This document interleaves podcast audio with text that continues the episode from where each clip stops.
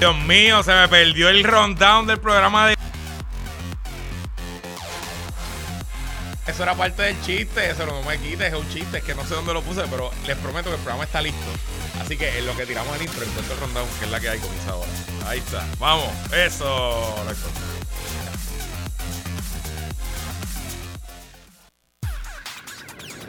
El análisis más potente y completo comienza ahora. Luis Herrero llega prendiendo fuego a los políticos y figuras que se atreven a dañar el país. Radio Isla 1320 presenta ¿Qué es la que hay? con Luis Herrero. Muy buenas tardes. ¿Qué pasó con la música? Hoy estamos virados aquí. Yo no sé qué está pasando. Bienvenidos y bienvenidas a ¿Qué es la que hay con Luis Herrero por Radio Isla 1320? Hoy martes 17 de enero del 2023. Estamos en vivo y en directo para todo Puerto Rico por el 1320 AM y su cadena para el mundo a través de radioisla.tv, nuestra aplicación para teléfonos Radio Isla Móvil y en facebook.com diagonal Radio Isla TV. Yo soy Luis Herrero y como siempre les invito a que me sigan en todas las redes sociales twitter.com diagonal L facebook.com diagonal L instagram.com diagonal L y recuerda que este programa lo puedes escuchar en su formato podcast, búscalo como qué es la que hay en tu aplicación de podcast favorita para que me escuches cuando a ti te dé la gana. Y qué es la que hay de que vamos a hablar hoy día 327 de la guerra en Ucrania. Presunto privatizador de la AEE le debe a la AEE 15 años más tarde, justicia investigará puente atirantado de Naranjito. Ok. Y en el martes de contingencia con Esteban Gómez y Guario Next Padilla Marti hablamos de la privatización de la AEE y analizamos los 10 riesgos globales según la élite financiera global que se reúne esta semana en el Foro Económico Mundial en Davos, Suiza. Quizás la razón por la cual estoy hoy un poco fuera de ritmo es que, al igual que a los criollos de Caguas de Inesquiles, a los cangrejeros de Santurce de Luis Herrero se les acabó su temporada anoche en un partidazo, porque oye que fue un partidazo hasta el noveno inning. Santurce tuvo oportunidades. Los gigantes de Carolina eliminaron en el séptimo juego de la semifinal B de la liga Roberto Clemente Walker a mis cangrejeros. Eh, anoche no encontré en el box score oficial que la liga publica, el del juego de anoche no está funcionando, no sé por alguna razón, pero ahí está usualmente la información de la, de la asistencia cuánta gente había allí. Había miles de personas. Yo subí una foto a mi Twitter, twitter.com diagonal el herrero anoche del ambiente que se vivía allí. Estuvo, gracias a Edwin. Edwin vino aquí a darme su, ofrecerme su solidaridad. Este, Edwin estaba medio lucido porque ya la temporada de la doble está por comenzar. Ya los polluelos de Bonito tuvieron su primera práctica anoche. Eh, pero bueno, este, como les dije, fue un gran juego, una gran serie. Se acabó en siete partidos y un gran ambiente en ese séptimo juego, esas miles de personas que estuvimos anoche en Carolina. Eh, con la victoria, los gigantes de Carolina enfrentarán y reciben hoy, la final comienza hoy mismo, esta noche, en Carolina, reciben a los indios de Mayagüez para el primer partido de la serie final de la liga Roberto Clemente Walker. Es una serie de siete partidos, el primero que gane cuatro y quien eh, resulte campeón, representará a Puerto Rico en la Serie del Caribe que se celebra este año en Caracas, Venezuela. Tengo algunas cifras que eh, levanté del internet eh, de los campeonatos Mayagüez con esta final. Es la final número 40 en toda su historia en la liga. Los indios de Mayagüez han quedado campeones 18 veces, han quedado subcampeones 21 veces y Carolina es apenas su cuarta final. Los gigantes han quedado campeón dos veces. Su último campeonato fue en el 2007, donde derrotaron a los leones, a los leones no, a los lobos de Arecibo. Eh, y han quedado subcampeón una sola vez. Así que obviamente en tradición, Mayagüez le lleva mucho a Carolina, pero hay que admitirlo, el equipo de Carolina que terminó segundo en la temporada regular fue, yo diría, el equipo más consistente de la liga toda la temporada en cuanto a su bateo y su picheo. Su picheo eh, es excelente, como ha sido el picheo de casi todos los equipos de la liga esta temporada, y su bateo fue de los mejores. Si no me, quizás, no, los Leones fueron los mejores, los segundos fueron los Gigantes de Carolina. Y demostraron en esta serie contra los cangrejeros que son duros ante la adversidad. Así que si usted es fanático del béisbol o si usted es fanático de Mayagüez y vive en el área metropolitana, no tiene ninguna excusa para no ir hoy allí a Roberto Clemente Walker a apoyar a su equipo. Y obviamente si usted es fanático de los gigantes, este es el momento, es solamente la cuarta final en la historia de la franquicia en que Carolina eh, participa, así que no se pierda ese festival beisbolero. Yo no voy a ir al juego hoy porque es el cumpleaños de mi mamá, que ese es el segundo tema. Felicitar a mi queridísima madre, Elba Acevedo Vilá, que hoy cumple años, no voy a decir cuánto, obviamente, pero esta noche pues tendremos una cena familiar, allí le daré un beso y un abrazo. Y mi mamá pues saben que está celebrando su cumpleaños por partida doble, no solo porque pues cumple otro año más, sino que prontamente será abuela de una nietecita. Así que este año, mami, lo celebramos y lo celebramos en grande. Y bueno, cambiando a temas económicos, como siempre me gusta hablar de la situación del empleo en Puerto Rico. Ayer la empresa, la empresa internacional Manpower, que es una empresa de... Em, posicionamiento de empleo, ¿no? Es eh, una empresa que se dedica a contratar a grande, eh, a, gran volumen empleados temporeros para distintas eh, compañías que contratan a Manpower para eso. Pues Manpower, que está en todo el planeta, hace una encuesta todos los, todos los trimestres sobre las expectativas de los patronos y las empresas en cuántos personal iban a contratar en el próximo trimestre. Y ya creo que hace dos años están incluyendo a Puerto Rico en su encuesta y publicaron los resultados ayer. Para los primeros tres meses, leo del nuevodía.com, para los primeros tres meses del 2023 hay menos patronos en Puerto Rico que planifican aumentar su plantilla laboral en comparación con los que así pensaban el trimestre anterior, según la más reciente encuesta de Manpower Group.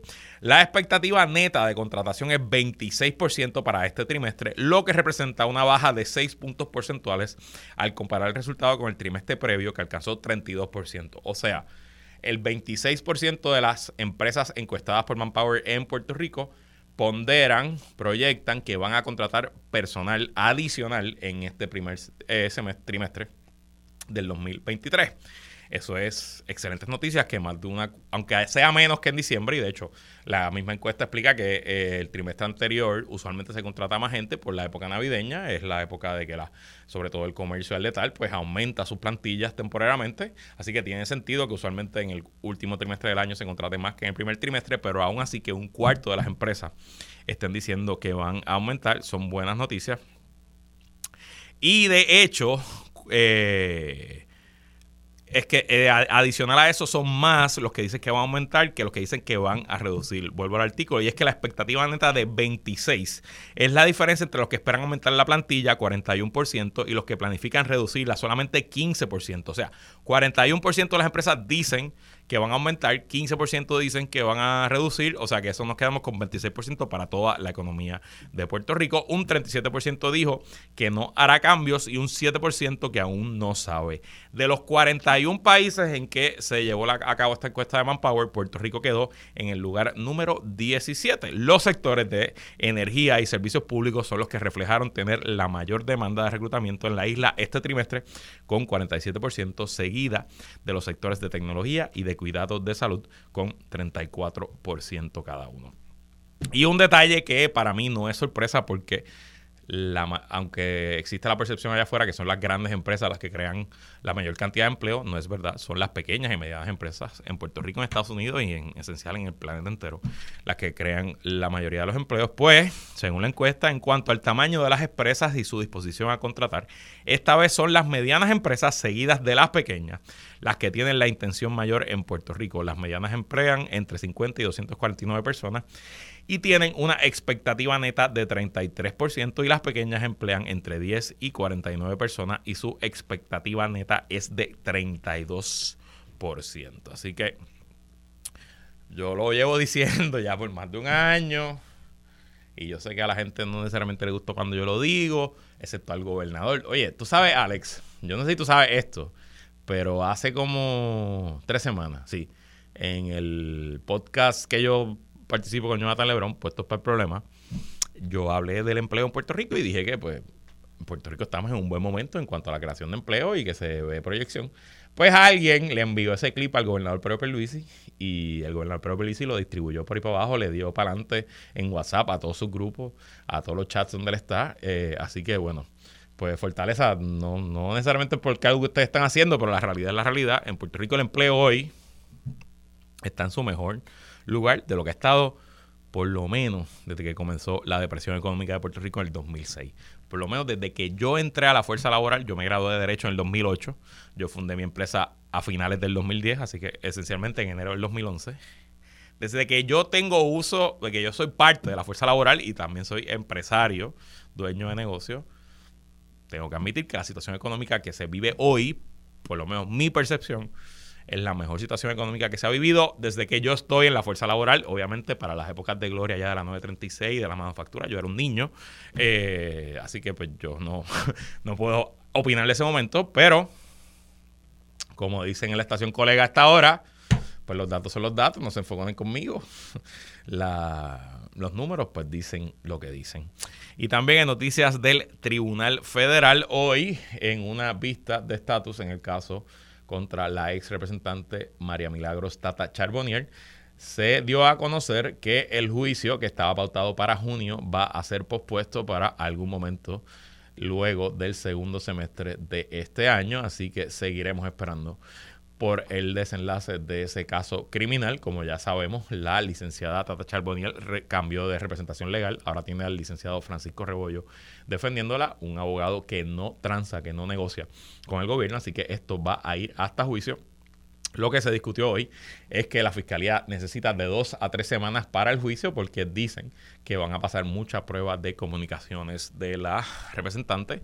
No sabemos si esos son mensajes de texto, si esos son eh, WhatsApps o si son incluso llamadas telefónicas interceptadas. Así que seguiremos esperando. Este año se supone que veamos el juicio tanto de Tata Chaboniel como el juicio del exalcalde de Guaynabo, Ángel Pérez. Y bueno, pasando rapidito a el resumen de la guerra en Ucrania de hoy, no hay mucho que anunciar en cuanto al frente militar. Ambos, ambos ejércitos no han tenido grandes movimientos en las últimas 24 horas.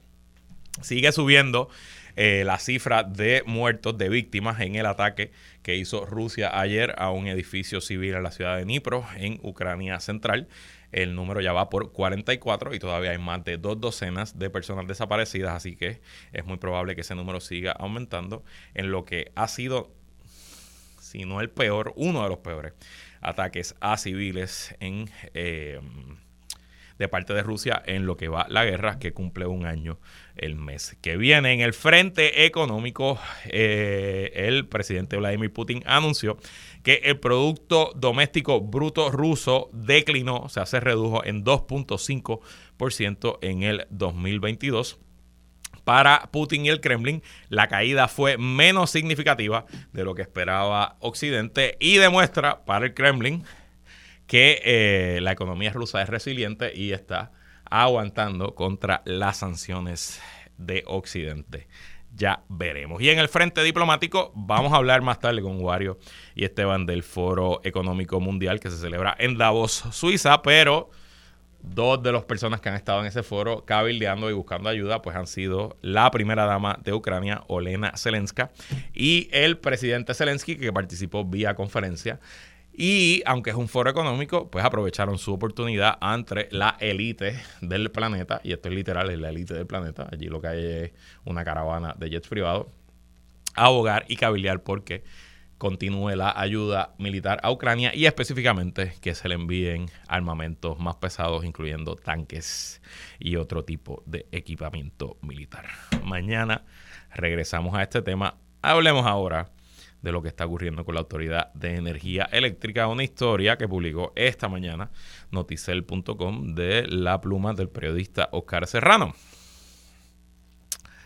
Empresa en consorcio privatizador de generación a punto de costarle 34.5 millones a abonados. El proponente preferido, entre comillas, para la privatización de la generación de energía está integrado por una empresa que tiene una deuda con la AEE e que no ha sido cobrada y que está a punto de pasársele a los abonados. ¡Qué chévere! Sigo leyendo en. Una de las empresas que integra el proponente preferido para la privatización de energía en la isla bajo un contrato que ya está recibiendo aprobaciones de la entidad de gobierno, pero que no ha sido publicado, está a punto de costarle 34.5 millones a los abonados por una deuda que no le ha pagado a la Autoridad de Energía Eléctrica. Aquí básicamente explican que el consorcio preferido, ¿verdad? Que el que aparentemente se llevó el contrato, aunque no es público, pero pues todo el mundo lo sabe, eh, es un consorcio que lo integran varias entidades, entre ellas son Black and Beach, Peak Energy y NFR Energía. La matriz de esta última es New Fortress Energy, que ya tiene relaciones con la AEE e como suplidor de gas natural para las unidades San Juan 5 y San Juan 6. New Fortress Energy se llevó un contrato muy controversial durante la administración de Ricardo Rosselló, si no me equivoco.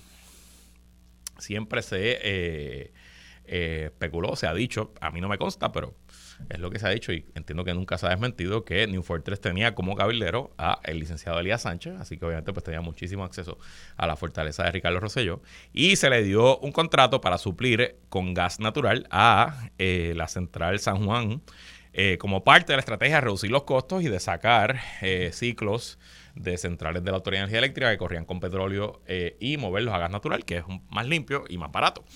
Ese contrato siempre ha sido cuestionado, pero bueno, ahí está. Y lo que nos dice Oscar Serrano es que en esa capacidad y desde junio de 2021, NFE ha incumplido en varias ocasiones su contrato de suplido, provocando que la AEE e tenga que recurrir a comprar diésel para correr esas unidades. Por virtud del contrato de suplido, se supone que NFE pague a la AEE por los costos adicionales en los que incurrió cuando tuvo que sustituir el gas no entregado por diésel. Todavía hoy continúa Noticel, más de un año y medio después, la empresa debe a la AEE e unos 34.5 millones por ese concepto y según una resolución del negociado de energía del 29 de diciembre pasado, o sea, de hace dos semanas, la AEE e tenía hasta el viernes pasado para explicar sus gestiones de cobro o el regulador ordenaría que el dinero se recobre directamente de los abonados qué pantalones, con el propósito de cuadrar las finanzas de la corporación pública. Ok, según yo entiendo lo que está ocurriendo aquí. Eh, Prepa, Energía Eléctrica, firma un contrato para alguien que le va a suplir gas natural y en ese contrato le dice Prepa, ok, yo estoy cambiando el combustible que uso en esta planta eh, yo tengo acceso a diésel fácil, no tengo, todo, no tengo problema. Tengo un suplidor grandísimo, tengo otras plantas que corren en diésel. Pero como yo no quiero quemar diésel, yo quiero quemar gas natural, tú me vas a suplir ese gas. Pero yo no puedo pagar esta planta, así que el día que tu gas no llegue, pues yo voy a ir a buscar ese diésel y el diésel que yo necesito para correr esa planta te la voy a cobrar a ti. Y si tú fallas, ese es el riesgo que tú como suplidor estás asumiendo. Si tú fallas, pues el costo que tengo yo lo tienes que pagar tú. Lo cual en una relación de negocio me parece algo extremadamente razonable, ¿no? Al final del día la autoridad tiene que protegerse y no puede apagar sus plantas, porque si la autoridad apaga la central San Juan, pues eso le va a causar otros problemas y el país entero se va a tirar a la calle porque no hay luz. Lo que me está curioso de todo el asunto es que, según escribe eh, Oscar Serrano, a pesar de esta deuda hace más de un año, la autoridad eléctrica no ha hecho gestiones de cobro o no ha hecho gestión de cobro suficiente. Y bueno, que son gestiones de cobro, pues sí, empiezas con una llamadita, después una cartita, pero al final del día, al que no paga se le demanda. Eh, y lo triste del asunto es que el negociado de energía, que es el ente regulador de PREPA, tiene como mandato de ley que garantizar que la Autoridad de Energía Eléctrica tenga unos ingresos constantes que cubran todos los gastos y que se evite lo que pasaba antes, que es que la autoridad de momento corría un déficit gigante y se veía obligado a subir sus tarifas de sopesón para eh, pues, hacer la diferencia, ¿verdad? Que le hacía falta en sus ingresos. Y dos cosas. Primero, si usted alguna vez ha contratado con el gobierno, usted sabe que es un proceso engorroso, un proceso que conlleva muchos documentos, pero más importante, cualquier contrato con el gobierno, sea de un dólar, de 500, de 10 mil, de 500 mil, de un millón, de 10 millones, de lo que sea, a usted se le va a pedir evidencia de que no tiene deuda con Hacienda, evidencia de que no tiene deuda con el crimen, evidencia de que no tiene deuda con el fondo, eh, evidencia que no tiene deuda, no sé, algunas más por ahí, eh, que no le debe a Asume, ¿verdad? Por la nómina de sus empleados que pagan pensión y varias cosas, son como seis o siete entidades que usted le tiene que probar que no tiene deuda. Entonces, ¿cómo es que una entidad que ahora forma parte de un consorcio, que se va a ganar un contrato con el gobierno, pues cómo es que ese contrato se va a ejecutar mientras a la misma vez esa entidad tiene deuda, pues no sé. Porque si fuera para mí o para Juan del Pueblo, con la deuda no te dan el contrato. Uno. Dos. Si hay una razón para justificar que se privatice la autoridad eléctrica es precisamente cosas como esta.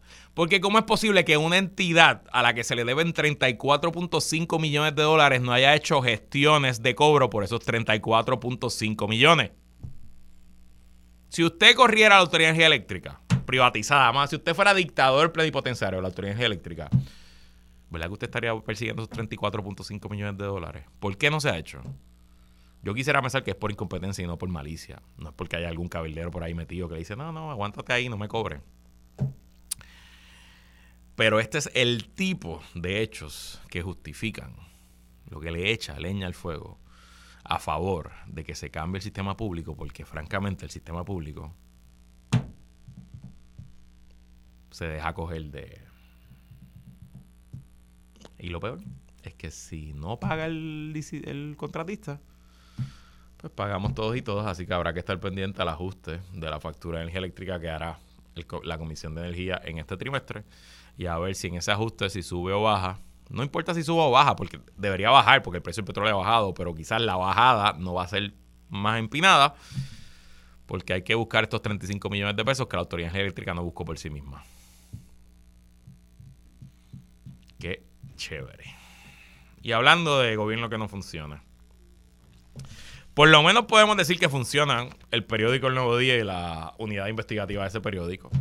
Porque hoy, eh, en reacción a una investigación de ese periódico que comenzó la semana pasada, bueno, comenzó a publicarse, debe llevar varios meses, pero se publicó la semana pasada, el secretario del Departamento de Justicia, Domingo Emanuel Hernández, informó el martes la designación de un fiscal especializado para unirse a la investigación de la oficina del Contralor sobre la construcción del puente atirantado en Naranjito.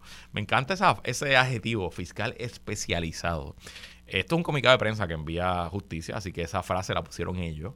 Obviamente lo que están buscando es crear la ilusión óptica de que se está nombrando un fiscal especial, o sea, un FEI, pero eso no es. Eh, el fiscal especial independiente es otra entidad que requiere un referido de justicia a esa entidad para que luego esa entidad designe el FEI. el secretario no hace eso, pero me parece que al poner ese objetivo de fiscal especializado, que yo presumo que es un fiscal que, será ingeniero, o que sabe de ingeniería, o que ha hecho práctica en, el litigio de construcción, eh, pues quizás está creando la ilusión, la impresión de que se le nombró un FEI a este tema del puente atirantado. Dice el secretario de Justicia, tras sostener comunicación con la Contralora Yasmín, Yasmín Valdivieso, que también ayer empezó una investigación y se lo dijo al periódico El Nuevo Día, eh, pues dice, sobre la construcción del puente atirantado en Naranjito, he tomado la determinación de designar un fiscal especializado de la División de Integridad Pública y Asuntos del Contralor del Departamento de Justicia para apoyar el trabajo investigativo que iniciará la Oficina del Contralor de Puerto Rico. Se trata de un asunto que requiere una investigación abarcadora y minuciosa que implica aspectos técnicos y periciales, por lo que brindaremos toda la ayuda que necesite, dijo Emanueli Hernández en declaraciones escritas. Y miren, como dice la canción de Orquesta El Macabeo, y un, una frase popular de nuestro país, la culpa es huérfana, ahí estamos claros. Los que hemos leído las historias que ha publicado el Nuevo Día desde aquí para allá, esto es un proyecto que mm, diseñó la administración de Pedro Rosselló, que comenzó su construcción bajo Sila María Calderón, que la construcción se atrasó bárbaramente, casi se duplicó el tiempo estimado, también se duplicaron los costos, se terminó en el 2008 la inauguró el gobernador Aníbal Acevedo Vilá y básicamente meses desde la inauguración, ya en el 2009, la Autoridad de Carretera y Transportación sabía que la construcción había sido tremenda chapucería, que habían problemas serios y poquitos meses después el puente pues se tuvo que cerrar varios de sus carriles y a ¿cuántos? 2008, 2018, a 15 años El puente nunca ha funcionado como Dios manda. Y de los 35 millones que se gastaron, ahora se acaba de otorgar otro contrato de 20 y pico millones para poner al puente las condiciones que se supone, como se supone que originalmente hubiera terminado. Santo y bueno. ¿Hay delitos aquí? Probablemente. El problema es que esos delitos muy, muy, muy, muy probablemente ya prescribieron. Esto pasó hace 15 años. Se inauguró hace 15 años. Las fallas en la obra deben de ser de más de 15 años, porque no es que el día que se cortó la cinta fue que empezaron las fallas. Las fallas están ahí desde, el proceso de la construcción. Así que probablemente las fallas ahí, los, los potenciales malos manejos, tienen 18, 19, 20 años. Y honestamente, más allá de hacer estos anuncios, y sí, justicia puede investigar y pueda publicar un informe con todas las fallas, es muy poco probable que aquí haya un delito que se pueda ir llevar ante un tribunal. Así que me parece que tanto justicia como la Contralora, que lleva, ¿qué? 12 años en el puesto. Esa otra, esa tampoco acaba de llegar, lleva 12 años en el puesto. El puesto lleva 15, lleva 12. Ahora descubrieron, descubrieron América y ahora es que hay un fiscal especializado para investigar lo que nadie investigó por 15 años. Spoiler alert. No va a llegar a ningún lado. Y mientras tanto, la empresa que construyó sigue teniendo contratos con el gobierno. Y digo, ¿por qué no? Es una de las empresas de construcción más grandes de Puerto Rico. Y en Puerto Rico sabemos que hay mucho negocio de construcción. ¿Y por qué las cosas no cambian? Bueno, porque las cosas no pasan. Y porque la gente que le toca cambiar las cosas no hace el trabajo. Y no hasta que se lo ponen en la puerta del nuevo día que todo el mundo sale corriendo como gallina sin cabeza a decir ¡Oh! ¡Fiscal especializado! Bueno, pues especializado es este programa en nuestro análisis y nuestra programación diferente. Así que vamos a la pausa. Y cuando regresemos, hablamos de la Autoridad de Energía Eléctrica junto a Wario y Esteban en el martes de contingencia. No se vayan a que es la que hay continúa. Entramos en aguas profundas con Guarionex Padilla Martí y Esteban Gómez Geo. Esto es Martes de Contingencia. Y como todos los martes, conversamos con los integrantes del podcast Plan de Contingencia. Con nosotros, Esteban Gómez Geo, que es la que hay, Esteban. Saludos a Luis, a Guarionex y a todos y todas ¿verdad? Este, son las que las 5 y 24 de la tarde. Adivina dónde yo estoy y dónde están todos los puertorriqueños y puertorriqueñas ahora mismo. ¿Dónde? En el tapón. Obviamente en el tapón, de hecho. Tú sabes que en la pausa nos dan, el, nos dan las, las coordenadas del tapón, así que ya veremos cómo anda eso. Y también con nosotros, desde algún punto de la isla Guarionex Padilla Martí, que es la que hay, Guario que es la calle Herrero. Saludos Esteban y saludos a todas las personas que están sintonizando a Radio Isla. Mira, antes de comenzar, tengo que aprovechar que tengo un mensaje aquí en Facebook que no había visto, que me envía la amiga Sonia Rodríguez para que le enviemos un saludo a su hijo, a Mauri de Ponce, que cumplió años recientemente y que no se pierde ninguna edición de qué es la que es. Así que a Mauri, muchas, muchas felicidades y que cumplas mucho más. Bueno, vamos al tema de la semana. Lo hecho, hecho está. Esa parece ser la historia con la privatización de la generación de energía en Puerto Rico. Con el voto unánime de las juntas de la Autoridad para las Alianzas Público-Privadas el pasado domingo, solo falta que la Junta de la AEE e haga lo propio y luego que el gobernador firme el contrato para que Puerto Rico tenga por primera vez un operador privado de la generación eléctrica del país. Esteban, ahora sí que sí llegó el progreso a Puerto Rico, ¿verdad? Ahora sí. No, me imagino. Ha llegado el progreso como cuando han ido privatizándolo absolutamente todo. Eh, y claro, la, agenda está clara, una clase política con una agenda neoliberal pues solamente tienen un propósito y es dejar que las instituciones del Estado se descalabren para entonces venir ¿verdad? y regalarle todo a un privatizador de quienes ellos normalmente funcionan o fungen como intermediarios. Y lo chévere es ver a políticos del patio decir eh, cómo las instituciones no funcionan cuando son ellos mismos quienes han dado paso. En muchos casos funcionarios de gobierno eh, eh, no solamente electos, sino este, gente en puestos de confianza decir que es que el, gobierno no sirve cuando son ellos mismos que han hecho que no sirva. Pero este, ahí está, eh, llegó el progreso, falta el orden. y la estadidad nunca va a llegar, así que. Orden, estadidad, ¿cómo es? Estadidad, orden, progreso, o orden, progreso, estadidad. No recuerdo. ¿En qué, en desastre, corrupción y sabrá Dios qué. Ay, Dios mío, señor. Bueno, Wario. El país ha seguido más o menos como si nada luego de estas noticias, igual que pasó realmente el año pasado con Luma. El pueblo está consintiendo silenciosamente esta transacción. ¿Qué, qué te parece? Yo difiero, yo creo que hay que ponerlo en contexto, ¿verdad? La privatización de la autoridad ha venido, como vino el desmantelamiento de la UPR, mediante un shock, ¿verdad? Eso, eso quiere decir que ha venido de tal forma y tal fuerza que la resistencia no solo ha sido insuficiente, sino que ha sido silenciada en todos los niveles, ¿verdad? Y ha habido mucha presión, eh, tanto del Estado como los medios de comunicación para silenciar precisamente esa resistencia. Por ejemplo, eh, es importante señalar la responsabilidad que tienen los medios de comunicación, sobre todo los grandes medios de comunicación, eh, donde tenemos gente que tiene micrófonos eh, y que de alguna manera, vamos a ser realistas, puede generar algún tipo de opinión y la opinión que han construido es la del credo neoliberal, ¿verdad? Del no hay alternativas, hay que privatizar. Y aquí no hay distinción de rojos o azules, ¿verdad? Porque el bipartidismo siempre ha sido neoliberal, como muy bien señalaba Esteban. Eh, y esta no es la excepción ni lo va a ser. Pero me parece importante, ¿verdad?, señalar eh, el, estado en que nos encontramos, donde ha sido sumamente complicado articular una respuesta.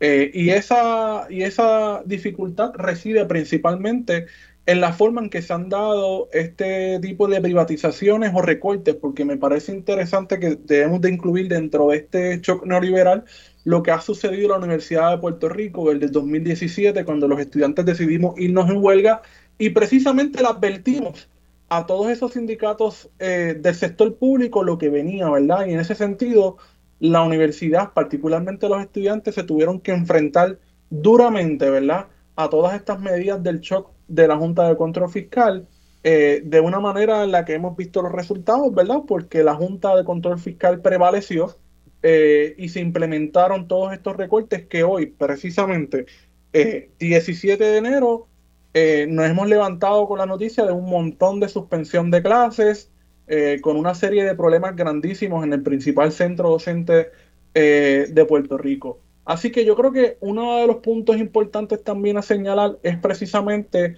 cómo los sindicatos del sector público también han sido duramente combatidos por el Estado eh, por los medios de comunicación, ¿verdad? Que se han demonizado a figuras como Ángel Figueroa Jaramillo. Y cómo esa ha sido también una de, la, de, la, de, la, de las políticas de la Junta de Control Fiscal, ¿verdad? De antagonizar eh, a esa resistencia que iba a encontrar en sindicatos como la UTIEL para que precisamente la implementación de estas políticas neoliberales se haga sin la menor resistencia como pasó, ¿verdad? Con la transacción de Luma y como pudiese pasar, ¿verdad? Con la transacción de Genera PR. De hecho, vamos a, hablar, tú traes el tema de la Junta de Control Fiscal y de eso, de eso quiero, quiero discutir un poco con ustedes, porque en su séptimo año de existencia, la Junta de Control Fiscal, por lo menos mi apreciación es que cada vez está más cerca de cumplir con sus objetivos. Eh, vendió la autoridad eléctrica, impuso unos recortes devastadores y subió la matrícula de la UPR, como bien menciona Wario renegoció gran parte de la deuda, incluyendo los bonos de obligación generales, de una manera no necesariamente súper mega favorable para los bonistas, pero súper favorable para los bonistas, quizás sin el mega y ha insistido en políticas de austeridad a pesar de que Puerto Rico lleva va para su año 17 de depresión económica y que la teoría económica clásica te dice que no puedes poner austeridad en una economía que no crece. Pero bueno, eso es lo que ha hecho la Junta y te pregunto Esteban, desde un punto de vista amplio. ¿La Junta ganó?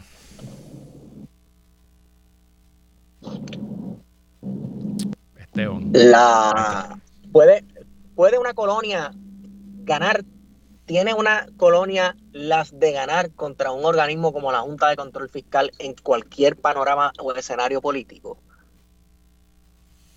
Yo no creo que dentro de una colonia existan las herramientas para hacer que gane o no gane la Junta de Control Fiscal. La Junta de Control Fiscal sí está cumpliendo con el propósito que se le impuso ahí por el presidente, ¿verdad? Eh, por el Congreso del presidente más progre que ha tenido la historia de los Estados Unidos. Así que imagínate tú. Y eh, vinieron a cobrar y están cobrando. a pesar de o sin importar las necesidades de los puertorriqueños y puertorriqueñas. Y entonces, claro, tú mismo lo dijiste, en un país estancado se sigue hablando de austeridad. Pero, nada, ahí están, ahí están cobrando. Genial. Te pregunto lo mismo, Wario, ¿cómo tú lo ves? Pues mira, yo creo que la, Junta de Control Fiscal eh, ha podido ha podido llevar a cabo, ¿verdad? Todas estas políticas neoliberales con los brazos caídos primero del poder legislativo. Eso es una cosa que es importante. La Cámara y el Senado en toda esta en, todos estos años, ¿verdad? Tanto bajo el dominio del PNP y ahora del Partido Popular han tenido la colaboración eh, de manera implícita, ¿verdad? Con la Junta de Control Fiscal. Y naturalmente el apoyo del Poder Ejecutivo, ¿verdad? Eh, y entre los tres, ¿verdad? Han logrado eh, utilizar mediante la doctrina del shock la posibilidad de que toda esta política neoliberal se esté ejecutando sin mayores contratiempos. Así que en ese sentido, la Junta de Control Fiscal sí ha logrado, ¿verdad? Su cometido, ¿verdad? Eh, no solamente en términos de, de la deuda, ¿verdad? Eh, sino también en términos de la reestructuración del gobierno, y esto incluye, pues naturalmente, no solamente los recortes a nivel del sector público, sino también la privatización eh, de agencias, ¿verdad? O, en este caso de corporaciones públicas como la Autoridad de Energía Eléctrica y próximamente, ¿verdad? Pues la Autoridad de Acueducto y Alcantarillado. Y les pregunto, en general, un poco yo creo que podemos la, era política que vivimos hoy, que es lo que yo he denominado la era post-status, en parte comienza por la Junta de Control Fiscal y en cierto sentido eh, el, rompimiento del bipartidismo, la creación del Movimiento Victoria Ciudadana y otros nuevos partidos, el resurgimiento del PIB, pues yo en parte teorizo que responde a, a esa nueva situación. ¿Será en el 2024 nuevamente tema de discusión y tema principal de la campaña? La Junta, la deuda, energía eléctrica. ¿Cómo lo ves, Esteban? Bueno, hay que tener cuidado con eso de un ciclo electoral post-estatus, porque el hecho de que ya no se esté hablando de que el estatus no sea el principal tema de conversación en los medios de comunicaciones no significa que siga siendo la raíz de todos nuestros problemas y de hecho la razón por la que tengamos la Junta de Control Fiscal encima.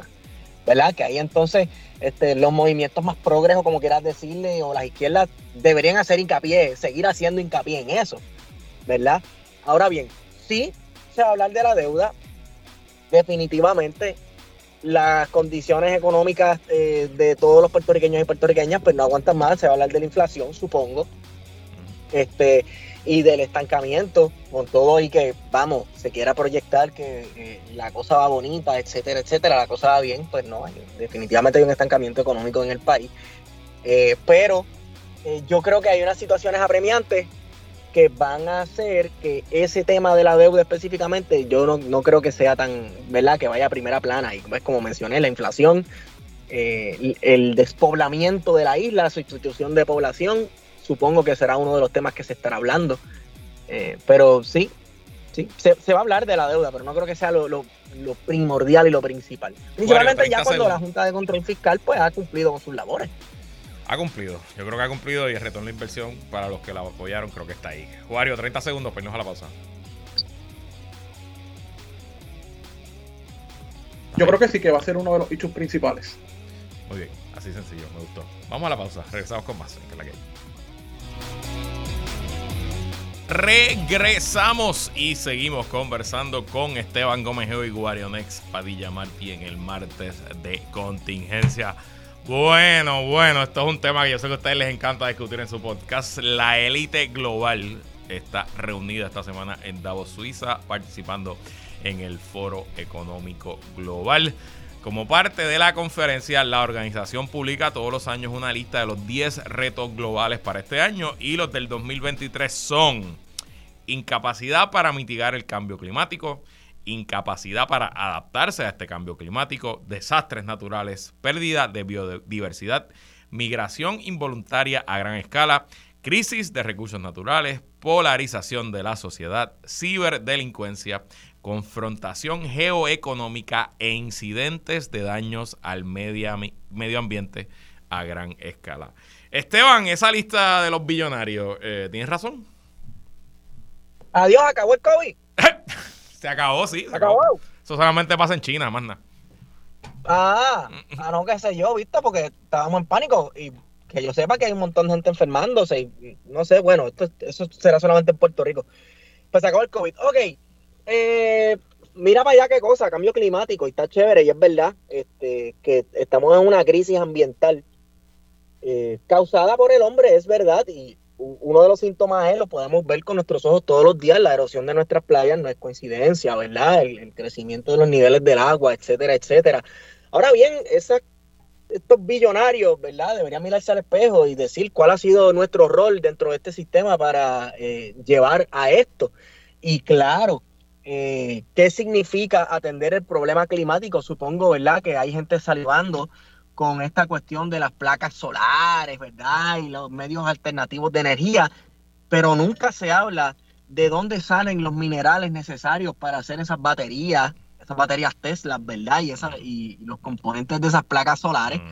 La gente debe ponerse a investigar un poquito sobre los países de donde sale eso y las condiciones de los trabajadores que están allí, pero eso no se va a hablar en Davos, supongo. Eh, pero qué bien, qué bien que se reúnan. Para mí está increíble. Wario, entre los 10 retos, la mayoría realmente tienen que ver con el cambio climático.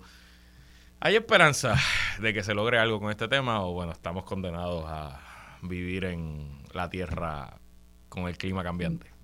Mira, yo creo que eh, eh, en cierta manera sí estamos condenados si tenemos la misma clase política que tenemos ahora, ¿verdad? Eh, en un país donde ni siquiera el legislativo, ¿verdad? Por el Partido Popular Democrático ha podido bajar a discusión la moratoria en la construcción de la zona marítimo terrestre, o que se ha hecho caso omiso, ¿verdad? A la propuesta de una nueva ley de costas, eh, proyecto que ha sido presentado un sinnúmero de veces por la delegación del Partido Independentista puertorriqueño en varias, en varios cuatrenios eh, no podemos entonces pensar de que alguna de estas propuestas a nivel mundial que se han presentado en, el foro económico global, que no es otra parte, que no es otra cosa, ¿verdad? Que, al final del día otro entramado más eh, del Banco Mundial y de todas estas superorganizaciones que, que de alguna manera son responsables precisamente del cambio climático, ¿verdad? Porque sus países, grandes emisores de, de contaminantes, han sido incapaces de ponerle freno, ¿verdad? Han sido incapaces de articular eh, política de mitigación para la reducción de esos efectos del gas, de gases de invernadero. Pero en el caso de Puerto Rico, yo creo que la situación es un poco más compleja, ¿verdad? Porque tenemos un gobierno eh, que ha utilizado sus distintas instrumentalidades, como por ejemplo la Oficina de Gerencia y Permisos, eh, que otorga permisos a diestra y siniestra, ¿verdad? Incluso se habla de facilitar aún más la otorgación de esos permisos para seguir destruyendo nuestra zona marítimo terrestre, como es el caso, por ejemplo, de este pasado fin de semana en, en, el área de, Aguadilla, específicamente eh, el muelle de azúcar, donde durante más de un año se ha venido protestando eh, contra la construcción eh, de una serie de establos, residencias, gazebos, que han afectado no solamente a una cueva, a la cueva de la golondrina, sino toda esa zona cárcica eh, del noroeste de Puerto Rico y que ha tenido tremendo impacto, ¿verdad?, sobre los ecosistemas aledaños. Y todo eso se ha hecho no solamente con la complicidad de la Oficina de Gerencia y Permisos, sino también por la vista larga del Departamento de Recursos Naturales, que también se ha hecho de la vista larga con otros crímenes ambientales, como por ejemplo eh, en Guayama y Salinas, aquí mismo, ¿verdad? Eh, en Cabo Rojo, particularmente en comunidades como Joyuda, Así que las agencias llamadas a velar y a mantener el orden en Puerto Rico, de alguna manera prosiguen, ¿verdad? Con la política pública del gobierno de Puerto Rico, que es facilitar aún más eh, una serie de desarrollos que de alguna manera eh, atentan, ¿verdad?, contra la protección de esos eh, ecosistemas de, que son tan importantes proteger, sobre todo pensando que Puerto Rico es una isla y que a diferencia de los Estados Unidos continentales, el impacto directo del cambio climático se siente aún más aquí. Mira, como este segmento siempre es bien pesimista, eh, yo quiero un poco dar un ejemplo de eh, algo que fue una iniciativa global y que apenas la semana pasada eh, se dieron, se publicaron resultados de que esa iniciativa global funcionó y era, quizás ustedes eran muy niños, pero yo lo recuerdo, el tema de la capa de ozono. Eh, fue en los 80 cuando los científicos descubrieron que la capa de ozono de El la agujero, atmósfera se estaba reduciendo eh, y descubrieron el enlace directo entre unos químicos particulares que se producían en, en la industria pesada en todo el planeta, no se producían en un solo lugar, era esencialmente todo el planeta. Se aprobó un tratado, ese tratado estableció unas metas y poco a poco se han eliminado esencialmente casi el 98% de esos químicos se sacaron de circulación y se puede decir que la capa de ozono ya muestra una franca recuperación y no, no recuerdo bien, pero según el estudio que salió la semana pasada, se espera que ya para entre el 2040 y el 2060 la capa de ozo- ozono esté restaurada a donde estaba antes de la invención o del comienzo del uso de estos químicos. O sea que hay un marco regulatorio global ya probado que funciona. El problema es que para cuando se creó todo este movimiento internacional pro capa de ozono, pues no existían las redes sociales, no existían los fake news, no existían los grupos de lobbying tan sofisticados como existen ahora. Y yo me atrevo a apostar, Guario Esteban, que si el tema de la capa de ozono se estuviera descubriendo ahora mismo, tendríamos a grupos del alt-right o del alt-left, who knows, en algún lugar del planeta, eh, no sé, bañándose con estos sprays y estos químicos para demostrar que lo que se dice de la capa de ozono era un hoax y que los rayos ultravioletas no hacen daño. Eh, Claro, el nivel de debate también y de discusión pública ha ido de- desevolucionando, ¿verdad? En los últimos 20, 30 años. Cierto. Y eso es una realidad, ¿verdad? Y lo, y lo vimos, por ejemplo, con la presidencia de Donald Trump. No es como que ahora es distinto. Yo creo que en estos momentos incluso el debate es mucho peor, ¿verdad? Porque eh, hay un consenso de los grandes países, ¿verdad? Como Estados Unidos, eh, Rusia o China. Estamos hablando de potencias económicas que no quieren hacerse responsables por gran parte de esos contaminantes que nos han llevado a, a la aceleración del cambio climático. El cambio climático es un fenómeno totalmente natural, pero que nosotros los seres humanos lo hemos eh, adelantado, ¿verdad? Lo hemos hecho que ese cambio ocurra más Y rápido. exacerbado. Esteban, exacerbado. Esteban, comentario final para despedirnos. Comentario final para despedirnos. Las, eh, las personas que se están reuniendo no son políticos. En Davos se reúnen billonarios y CEOs. Y ellos van a velar por sus intereses. Eh, así que al final del día, sus intereses eh, son enriquecerse en base a la explotación de un ser humano sobre otro. Y eso no va a cambiar. Otra cosa de la que la gente se ha estado dando cuenta es que la cosa, las cosas no han estado funcionando de la manera que las hemos estado haciendo. Así que por lo menos esa conciencia la hay. ¿Qué alternativas se ofrecen? Pues ya ahí esa discusión este, hay que tenerla y hay que seguir. Pero Hay tranquilos, que, seguir los reptilianos en Davos. Hay que seguir organizando y tener conciencia, ¿verdad? De que si no tomamos acciones nosotros ahora en este año, vamos a seguir eh, prolongando y los efectos los estamos viendo ya. Ya es una cosa que vamos a ver dentro de 10, 20 y 30 años. Ya los efectos del cambio climático los estamos viendo ahora y hay que tomar acción, ya sea a nivel municipal, a nivel estatal, como también a nivel mundial. Así que es importante que tomemos conciencia sobre los efectos del cambio climático en Puerto Rico, en nuestra región del Caribe y a nivel mundial. Así mismo es, pero tranquilos, que los reptilianos en Davos nos van a resolver.